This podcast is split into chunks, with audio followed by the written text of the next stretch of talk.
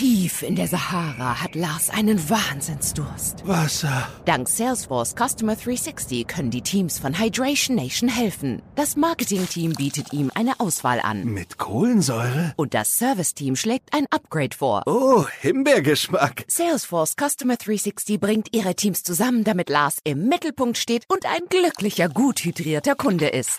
Wie Sie überall erfolgreich arbeiten, erfahren Sie unter salesforce.com slash customer 360. Der zweite Sohn war zu einem Müller gekommen und bei ihm in die Lehre gegangen. Als er seine Jahre herum hatte, sprach der Meister, weil du dich so wohl gehalten hast, so schenke ich dir einen Esel von einer besonderen Art. Er zieht nicht am Wagen und trägt auch keine Säcke. Ha, wozu ist er denn nütze? fragte der junge Geselle. Er speit Gold, antwortete der Müller. Wenn du ihn auf ein Tuch stellst und sprichst Brickle Brit, so speit dir das gute Tier Goldstücke aus, hinten und vorn. Märchen im Leben. Der Märchenpodcast für Erwachsene. Wäre es nicht wunderbar, so einen Goldesel zu haben? Mit einem Zauberwort käme hinten und vorne Gold heraus und leicht würde alles in Erfüllung gehen, das mit Gold zu gewinnen ist. Was in diesem Märchen noch verschleiert mit hinten und vorne ausgedrückt wird, vermag den Erwachsenen bereits zu ekeln. Exkremente, Kot oder ganz schlicht ausgedrückt Scheiße sind Begriffe, die viele Erwachsene hemmen, ekeln oder schamhaft abstoßen. Kinder hingegen durchleben in frühen Jahren eine, wie man in der Schweiz sagt, Gacki-Phase und empfinden das als natürlich. Herzlich willkommen zu einer weiteren Podcast-Folge von Armin Zissemer zu Märchen im Leben. Als Urbilder werden vorsymbolische Darstellungen zwischenmenschlicher Beziehungsvorgänge beschrieben. Und Urbilder, das tönt alt. Ganz, ganz alt. Vor mehr als einer halben Milliarden Jahre entstanden die ersten Neuronen, also Zellen, die Reize empfangen, verarbeiten und weiterleiten können. Daraus entwickelte sich über die Zeit unser Gehirn. Und was aus dieser ganz alten Zeit heute noch wach ist, ist wohl schwer festzustellen. Beim Erzählen von Märchen und in der Arbeit mit mythologischen Texten stelle ich jedoch bei mir und bei Zuhörerinnen und Zuhörern immer wieder Wundersames fest. Es stellen sich tranceartige Zustände ein, die mich und das Publikum wie in eine andere Welt eintauchen lassen. So war es vielleicht auch schon vor tausenden von Jahren, als die ersten Geschichten erzählt wurden. Und was war davor? Eben die Urbilder. Sie stellen ein grundlegendes Tiefengedächtnis dar und haben sowohl einen Trieb als auch einen beziehungsdynamischen Anteil. Es sind primäre Verstehensvorgänge im Beziehungsgeschehen, die durch archaische Bedürfnisse und Strebungen des Wahrnehmenden selektiv beeinflusst sind. Oftmals finden wir dafür keine Worte. Es bleibt ein Gefühl oder eine leibliche Regung. Gerade diese ursprüngliche Ausdrucks- und Verarbeitungsweise ist es, die das Tiefe und Vorsprachliche in uns anrührt. Volksmärchen bestehen aus freien Motiven, die in einer Geschichte zu Sinnketten verbunden werden. Die Psychologie, insbesondere die Arbeit von C.G. Jung, verweist auf Symbole, die er Archetypen nennt. Diese Gestalten enthalten intuitiv den Sinn, den wir nicht suchen müssen, sondern der, ohne nachzudenken, entsteht. Diese Bilder sind in uns enthalten, in Tag und Nachträumen, in der Meditation oder in kreativen, schöpferischen Prozessen steigen sie in uns auf. In der Mythologie finden sich erstaunlicherweise Märchen, die das Motiv der Exkremente aufnehmen. Gerade Kindern erzählt, führen sie zu einem heiteren Gelächter und der Wunsch, die Geschichte abermals und abermals zu hören, ist gewiss. Ein echter Gassenhauer im passenden Alter. Glauben Sie mir das. Wir finden das Motiv aus wertlosem Gold herzustellen, in milder Form im Märchen zum Beispiel des Rumpelstilzchens, wo aus Stroh Gold gesponnen wird. oder eben noch verdeckt im Tischlein deck dich im Motiv des Goldesels. Die Alchemie bezeichnet als Opus Magnum die vermeintliche Kunst aus unedlen Metallen Gold zu machen. Sie charakterisiert darauf gerichtete Bestrebungen als einen törichten Wahn, als eine Absurdität oder milde ausgedrückt als eine Verirrung des menschlichen Geistes. Dazu sollte die Prima Materia, die erste Materie, dazu genutzt werden, um den Stein der Weisen zuzubereiten. Das tönt mystisch und magisch zugleich.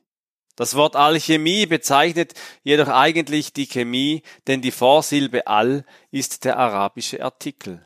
In älteren Schriften wird die Alchemie beschrieben als die Lehre von jener Kunst, welche man auch die heilige, göttliche, ägyptische, hermetische oder wohl auch die spagyrische nennt.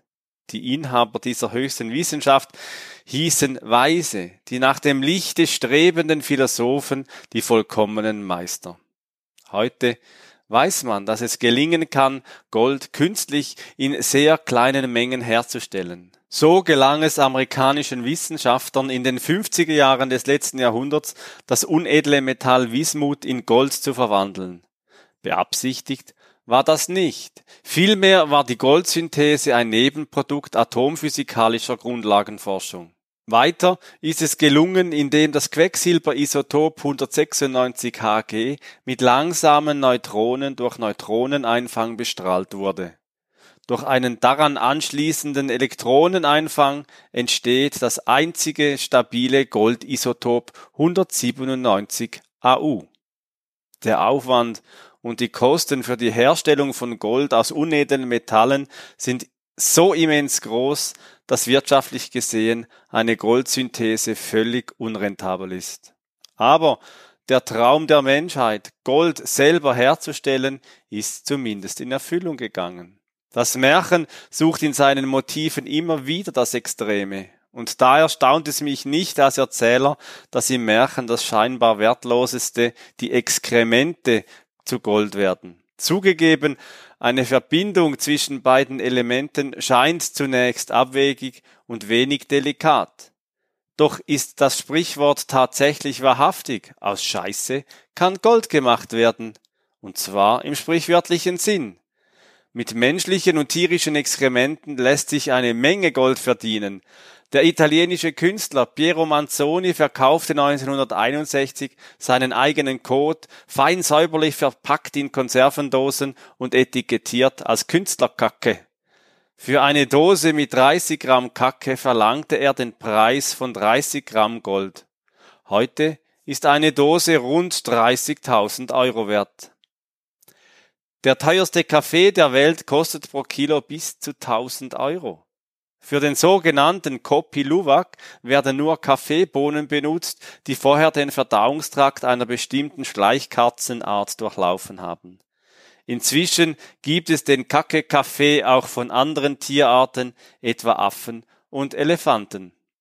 Der Genuss von Kopi Luwak bleibt aufgrund seines Preises wenigen vorbehalten, doch jeder Mensch beschäftigt sich individuell mit Kacke und Geld.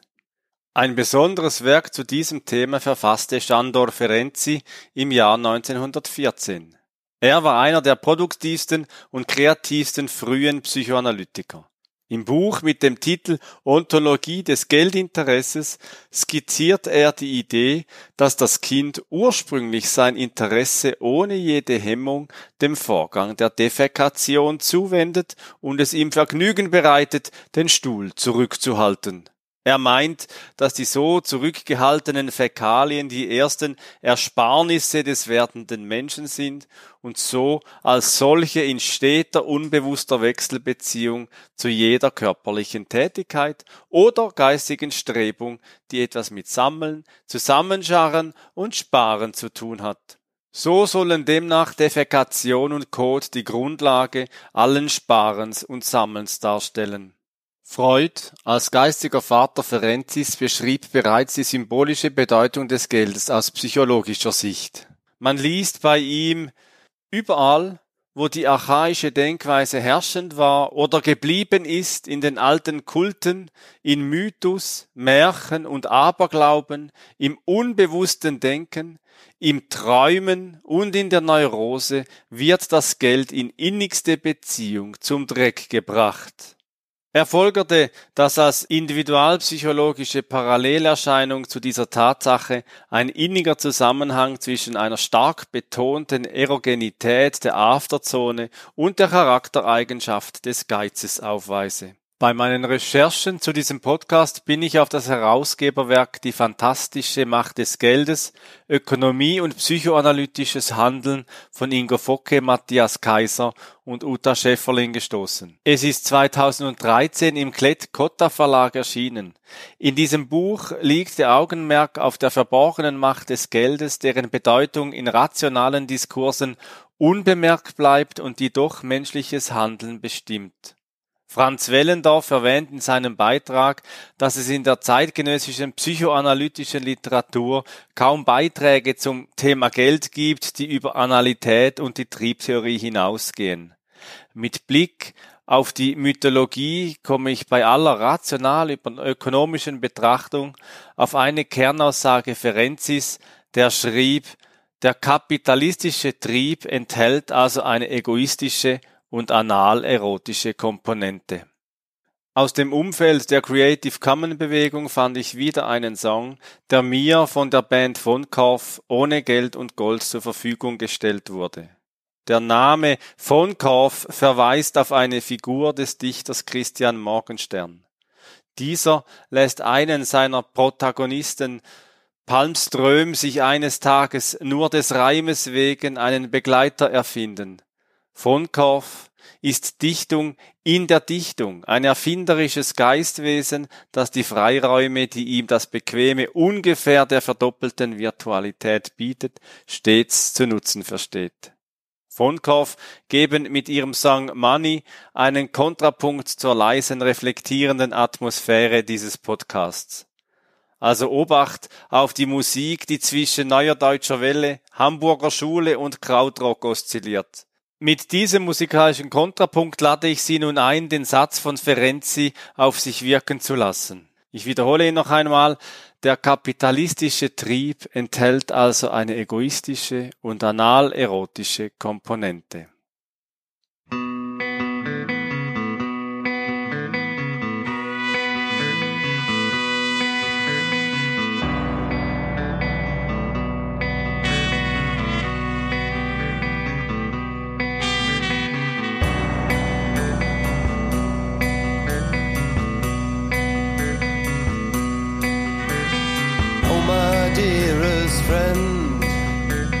Money, oh money, you are precious, you're dangerous. You make your friends smile, you make your friends sad.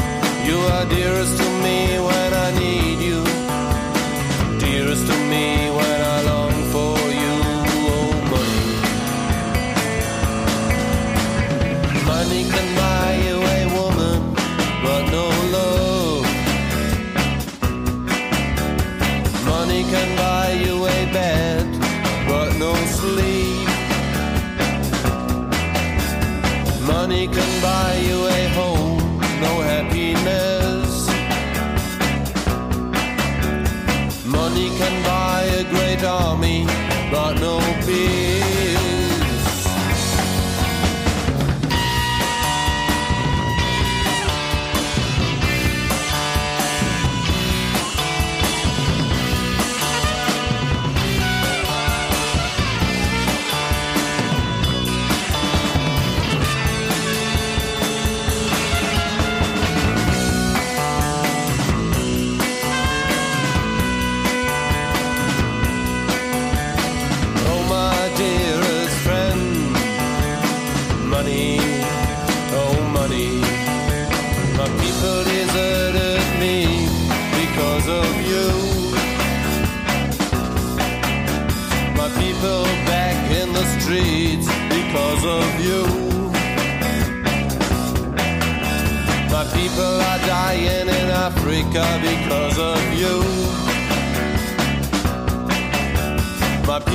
risk their lives at the borders of old Europe because of you.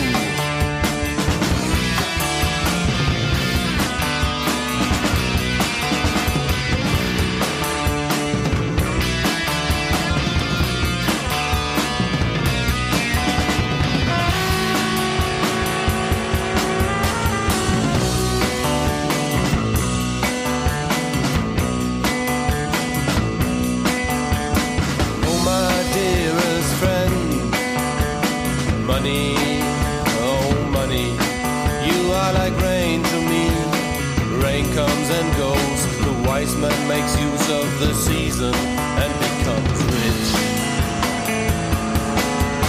I must be myself to seek you, I must not die to seek you, I must not lie to touch you.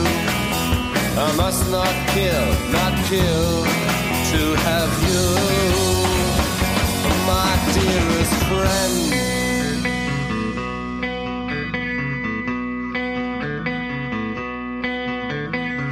Time, my time will come. It will be a bright sunny day. Oh, my dearest friend, money, oh, money.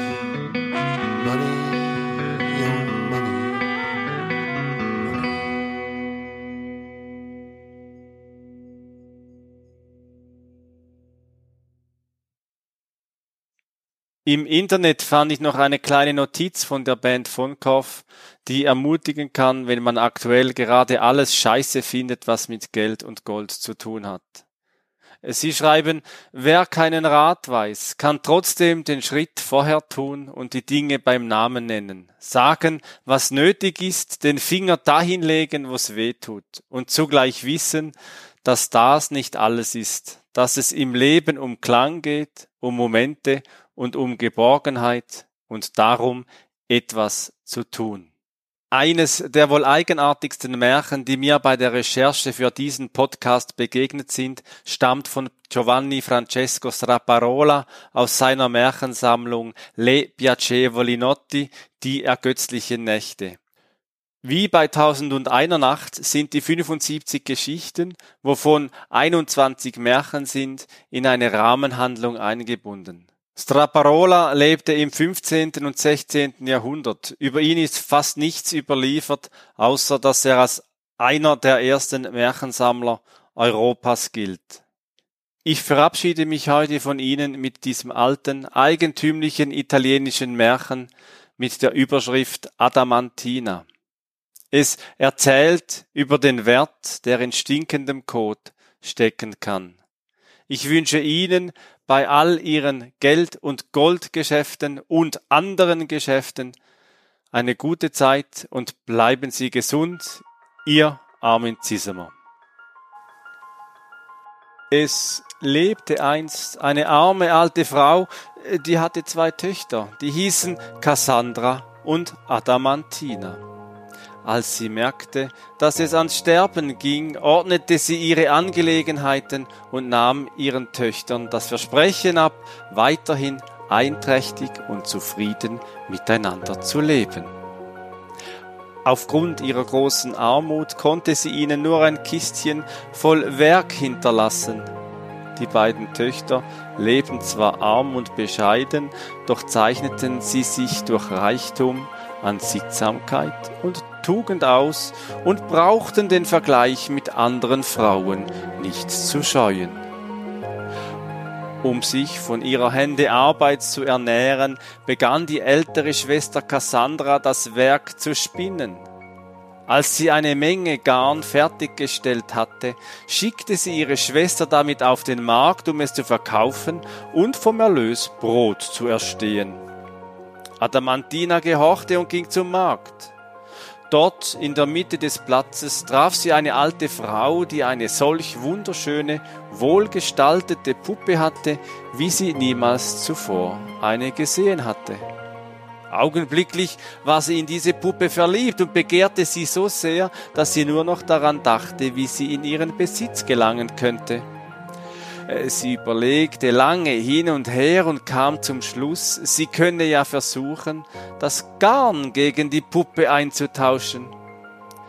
Sie näherte sich der Alten und sagte zaghaft, äh, Signora, wenn es Ihnen nichts ausmacht, würde ich gerne mein Garn hier gegen die Puppe eintauschen. Als die Alte dieses schöne junge Mädchen sah und spürte, wie dies sein sehnlichster Wunsch war, konnte sie nicht anders. Sie nahm das Garn und überreichte ihr die Puppe. Sobald Adamantina die Puppe in ihren Armen hielt, durchströmten sie Zufriedenheit und Glück wie nie zuvor. Als sie zu Hause eintraf, fragte Cassandra sofort, Hast du das Garn verkauft? Ja, antwortete Adamantina. Nun, wo ist das Brot, das du dafür gekauft hast? Da öffnete Adamantina ihren Mantel und zeigte ihrer Schwester die Puppe, die sie eingetauscht hatte.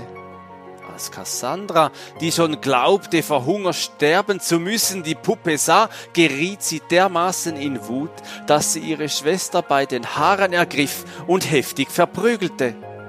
Adamantina ertrug ergeben die Schläge und ging dann mit ihrer Puppe auf ihr Zimmer. Am Abend nahm sie die Puppe zärtlich wie eine Mutter in ihre Arme und setzte sich mit ihr ans Feuer. Sie nahm etwas Lampenöl, salbte ihr den Bauch und die Lenden, wickelte sie in Tücher und legte sich mit ihr ins Bett.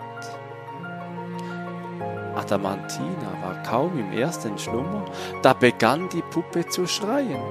Mama, Mama, ich muss kacken. Adamantina fragte sie schlaftrunken, was, was hast du, meine Tochter? Ich muss kacken, antwortete die Puppe. Warte einen Moment, meine Tochter, sagte Adamantina und erhob sich. Sie nahm die Schürze, die sie tagsüber getragen hatte, und breitete sie unter der Puppe aus und sagte, Jetzt erleichtere dich, mein Kind. Da erleichterte sich die Puppe und ließ bare Goldmünzen auf die Schürze fallen. Sofort weckte Adamantina ihre Schwester, um ihr zu zeigen, was die Puppe da gemacht hatte. Cassandra sah mit Erstaunen die große Anzahl der Grundstücke und dankte Gott, dass er sie nicht vergessen hatte. Sie wandte sich ihrer Schwester zu und bat sie um Verzeihung für die ungerechten harten Schläge. Darauf nahm sie die Puppe in ihre Arme und begann sie zärtlich zu liebkosen und zu küssen. Die Tage verstrichen, und die beiden Schwestern konnten ihr Heim nun mit allem ausstatten, was zu einem wohlgeordneten Hausstand gehört. Brot, Wein, Öl, Holz und vieles mehr.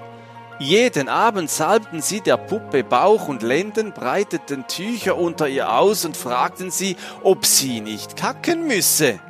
Sie antwortete stets Ja und füllte die Tücher mit Geld.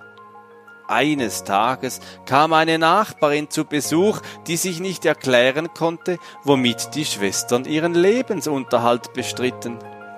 Eigentlich müssten sie doch arm sein, dachte sie, und nun sah sie, dass alles reichlich vorhanden und im besten Zustand war.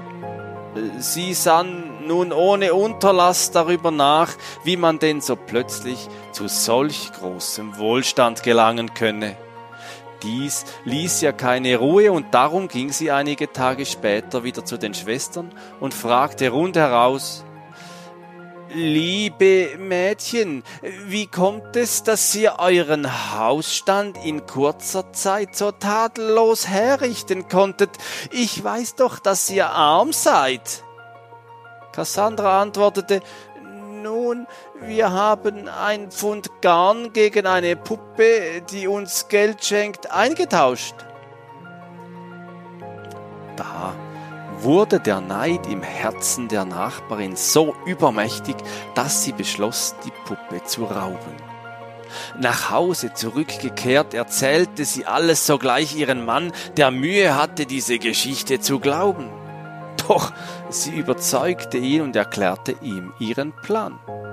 Du musst dich eines Abends betrunken stellen und mich mit deinem Schwert bedrohen. Ich rette mich aus Todesangst auf die Straße, worauf die Schwestern mich voller Mitleid für die Nacht aufnehmen werden. Wenn dann alle schlafen, sollte es mir möglich sein, die Puppe zu entwenden.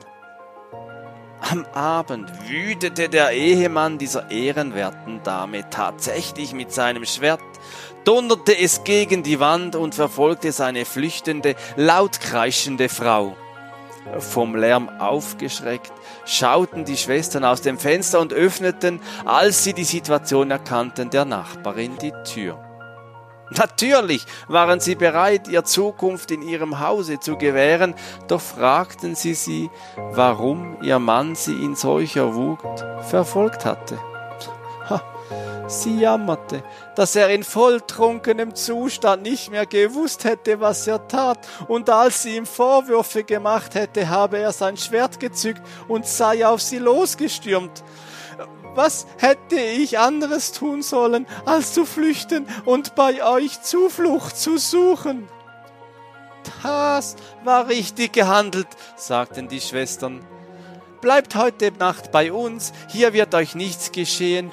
Die Trunkenheit eures Mannes verflüchtigt sich schon von selbst wieder. Da es gerade Abendbrotzeit war, speisten sie zusammen. Da salbten sie die Puppe und begaben sich zur Ruhe. Etwas später rief die Puppe ihr wieder zu. Mama, ich muss kacken. Die Nachbarin beobachtete aufmerksam das nun folgende Ritual und konnte es kaum abwarten, die Puppe zu stehlen. Mitten in der Nacht erhob sie sich heimlich und nahm die Puppe von den tief schlafenden Schwestern unbemerkt an sich. Am Morgen meinte sie, ihr Mann habe ja nun wohl seinen Rausch ausgeschlafen und verabschiedete sich von den Schwestern. Sobald sie zu Hause eingetroffen war, sagte sie glückstrahlend zu ihrem Mann, nun haben wir unser Glück gemacht. Schau hier, das ist die Puppe, von der ich dir erzählt habe. Lass uns mit Freude die Nacht abwarten, die uns reich machen wird. Abends entfachte sie ein gemütliches Feuer, nahm die Puppe, salbte ihr Bauch und Lenden, hüllte sie in schöne Tücher und legte sich mit ihr ins Bett. Wie erwartet, erwachte die Puppe nach einer Weile und rief Signora, ich muss mal. Sie rief nicht Mama, denn sie kannte diese Frau nicht. Sogleich erhob sich die Signora, die nur auf diesen Moment gewartet hatte, nahm ein großes Wäschestück und breitete es unter ihr aus mit den Worten Kack nur, meine Tochter, die Puppe strengte sich nach Kräften an und füllte das Tuch mit unvorstellbaren Mengen stinkenden Kots. Der Ehemann ereiferte sich. Du bist doch zu dumm! Schau nur, wie sie dich für deine Mühe belohnt, und ich habe dir diesen Unsinn auch noch geglaubt. Aber die Frau beteuerte widerborstig, dass sie schließlich mit eigenen Augen gesehen habe, wie die Puppe viel Geld hervorbrachte.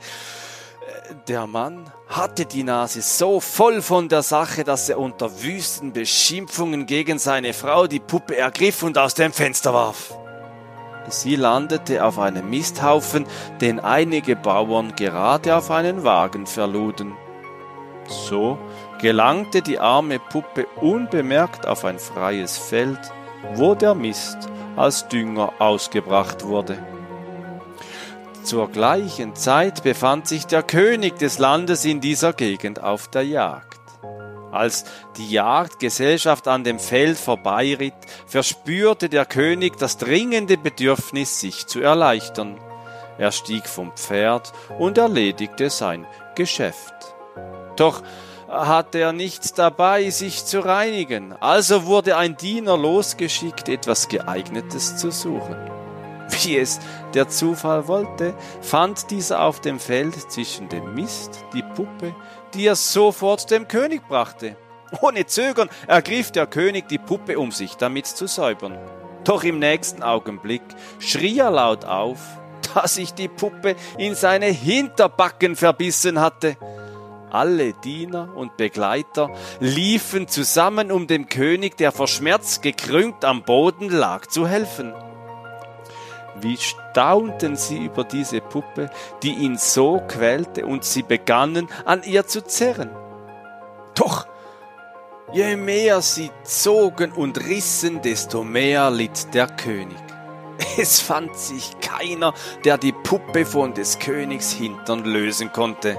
Ja, einmal biss sie ihn dermaßen in die Hoden, dass er am hellen Tage die Sterne des Himmels sah. Man brachte den König mitsamt der Puppe am Hintern zurück in sein Schloss. Da keiner Rat noch Hilfe wusste, verkündete er laut, dass er demjenigen, dem es gelänge, die Puppe von seinem Hintern zu lösen, ein Drittel seines Königreiches abgeben würde. Und falls es sich um eine Jungfrau handle, würde er sie heiraten. Dies wurde im ganzen Land verkündet. Nach und nach erschienen viele, ihr Glück zu versuchen, doch Erfolg hatte keiner. Im Gegenteil, sobald sich jemand dem König näherte, fügte die Puppe ihm noch mehr Schmerzen zu, so dass der arme König bald ganz verzweifelt und ohne Hoffnung war. Eines Tages erfuhren Cassandra und Adamantina, die unterdessen um ihre Puppe viel geweint und getrauert hatten, von dieser Bekanntmachung. Sie begaben sich geradewegs zum Schloss und ließen sich dem König melden. Cassandra begann die Puppe mit größtmöglicher Zärtlichkeit zu umschmeicheln, aber diese biss fest dazu, krallte gar mit den Händen und vergrößerte noch des Königs Pein. Adamantina hatte sich bisher zurückgehalten, doch nun trat sie herzu und sagte, Majestät, lasst mich mein Glück versuchen. Sie beugte sich über die Puppe und sagte, Nun, meine Tochter, lass meinen Herrn in Frieden und quäle ihn nicht länger. Mit diesen Worten griff sie zärtlich nach ihr. Die Puppe erkannte ihre kleine Mutter, die sie liebevoll umsorgt hatte, löste sich von den Hinterbacken des Königs und warf sich Adamantina in die Arme. Der König war erstaunt und erleichtert zugleich, aber erst einmal begab er sich zur Ruhe, denn die Schmerzen, die er erleiden musste, hatten ihn seit Tagen kaum Schlaf finden lassen. Als er sich erholt hatte, schickte er nach Adamantina, denn er wollte sein Versprechen einlösen. Er sah jetzt, von welch großer Schönheit und Anmut sie war, und nahm sie mit Freuden zur Frau. Auch sorgte er dafür, dass sich bald darauf ihre Schwester Cassandra ehrenwert verheiraten konnte. Alle lebten nun lange Zeit glücklich und zufrieden zusammen. Die Puppe aber, nachdem sie die prachtvollen Hochzeiten der Schwestern miterlebt hatte und so deren glänzende Zukunft durch ihr schicksalhaftes Wirken gesichert wusste, verschwand eines Tages spurlos und niemals wieder habe man etwas von ihr gehört. So erzählt man sich's.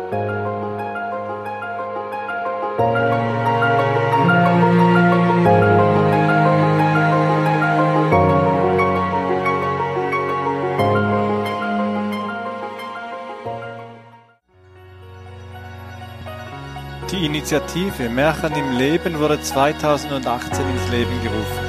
Besuchen Sie die Webseite märchenimleben.com und informieren Sie sich über die vielfältigen Angebote zu Märchen und Bildung. Ich freue mich, Sie persönlich kennenzulernen. Ihr Armin Zisser. Sonos macht es dir leicht, ein perfektes Soundsystem für all deine Lieblingsinhalte zu erstellen. Kombiniere mehrere Speaker und erlebe Sound in deinem gesamten Zuhause und draußen. Besuche sonos.com und leg los.